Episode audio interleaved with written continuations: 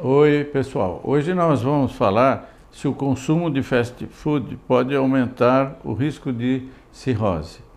Olha, é, essa comida fast food que nós chamamos é um, uma comida é, de alimentos industrializados que são é, muito associados à utilização de produtos químicos, é, a esterilização é feita em altíssima temperatura e, e isso é, pode sim ser o responsável por algum tipo de lesão crônica.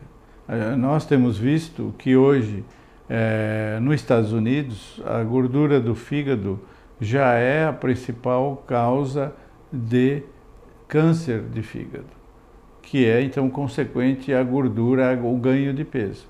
E nós também sabemos que os americanos é, têm um índice de obesidade muito grande. 70% quase da população americana está acima do peso, porque comem fast food.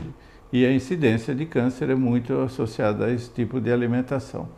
Então, a alimentação saudável, nós temos que ingerir rotineiramente fibras, nós temos que comer frutas, nós temos que comer saladas. É obrigatório para ter fibra, porque tendo fibra nós vamos ter ritmo intestinal que evita o câncer de intestino.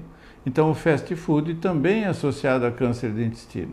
É associado longo prazo também ao câncer de fígado, entre outros. Pâncreas também é associado. Então é, devemos cuidar muito da nossa alimentação para podermos ter vida longa e com saúde. Tá bom? Um abraço.